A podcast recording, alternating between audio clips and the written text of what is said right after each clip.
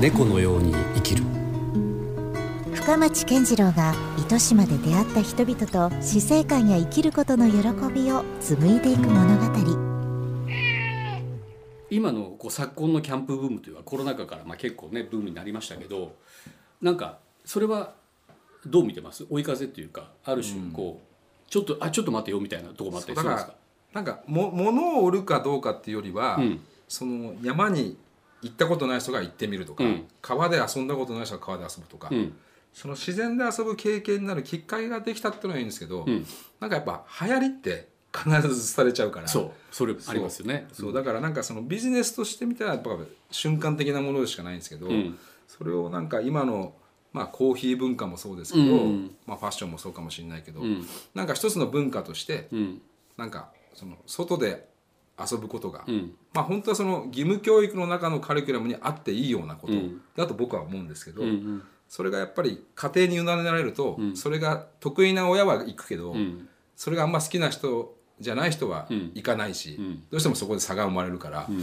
もうちょっといろんな子供のうちはいろんな子たちが同じように山海川とかで遊べるうん。機会があったら、うん。僕らがしのごの言わなくても、うんいや地元のこういうとこを守っていきたいよねって勝手になっていくんじゃないかなとは思うんですよね。うんまあ、究極は多分そこじゃないかなって気はしますね。うんなんかねまたこうかつての林さんが中学生の頃に仲間たちとこう食べに出たようないねや本当っすよ。そういうのってやっぱすごく今でも全然あってほしいなと思うしね多分本当はあの今今あのスマホがあったらもうどこでも行けちゃいますからね。いやだからそれがさ便利なのかいやもしかしたらちょっとそれってなんかちょっと思考停止になってしまいう確かに、ことなのか。まあ、下手したら画像まで出てきちゃうから、ね。行った気になってるかもしれないですよね。そうそう。で意外と記憶に残っていかないパターンもあるんですよね。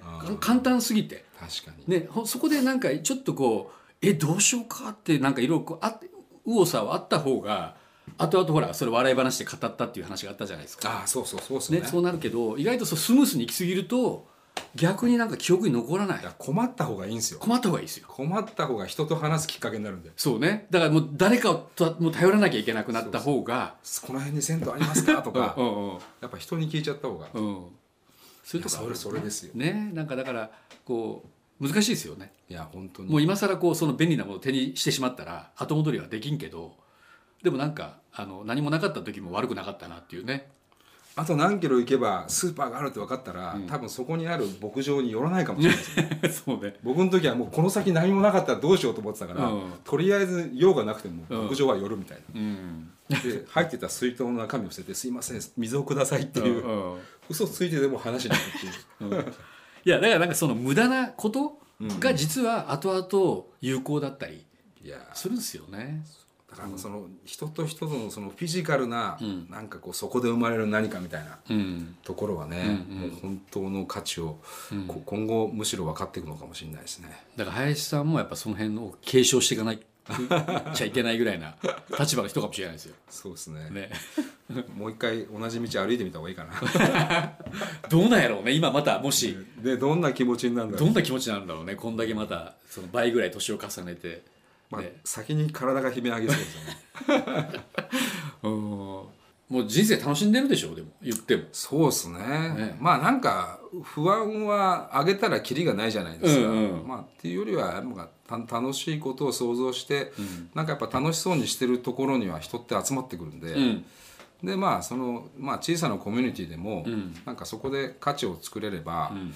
まあ多分なんか何かしら生きてはいけると思うんで、うんうんただまあまあそこですね。なんかこう、常に人と会って話して、うん。あなんかそれ面白そうだねっていうことに対してのアンテナだけはうん。ちゃんと張り続けていきたいなっては思いますね、うん。だからなんかあんまりこだわりがないっていうか、うん。別にファッションアウトドア何じゃないとダメじゃなくて、うん。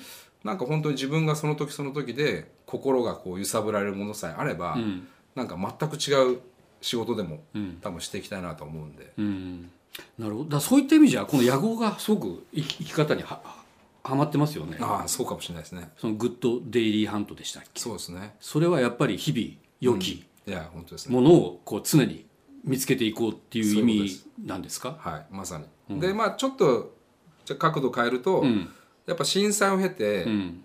いつもなんか自分は何か新しいものを求めてたけど、ん。実はいつ変わりないあの日常がん。めちゃめちゃ幸せだったってことを。そこが一番尊いものだったと。あそこあの時はみんなそれ気づいたと思うんですよね、同じような日々がどんだけ幸せかみたいな、うん。まあ、でもなんかやっぱり僕の人生の中でさっき言った501のジーパンを買って、ん。なんかそれでなんか出かけるのがん。楽しくなるとか、まあ、あの感覚もすごいあるんで、うんうん。だなんかその自分の楽しみをこう探してん。こう捕まえに行くうん。みたいなアクションも捨てたくないんで、うん日常が大事なのはそこの価値観は価値観があって、でもさらなる楽しみを貪欲に自分で動いて、自ら見つける、はい、見つけに行くっていうことをしたいっていう思いがそのハントに入ってるっていうなるほどね。感じですかね。そこはやっぱちょっと違うところかな。なんか与えられたもので見つけていくというよりも、自ら自分からこうそこに飛び込める勇気があるかどうか。そうですね。一人で歩いて日本を横断する、ね、勇気を持てるかどうかっていうか、ね、そこが踏み込める踏み出せるかどうかって実は大きな一歩ですよね。まあそうですね。うん、まあでも本当若さだったのかもしれないですね。だからその時しかできないことってあありますよね。よね。今振り返ってみたらね。そうそうそうそう。うん、だから今それをまた繰り返せるかってなかなか難しかったりもするし、うん、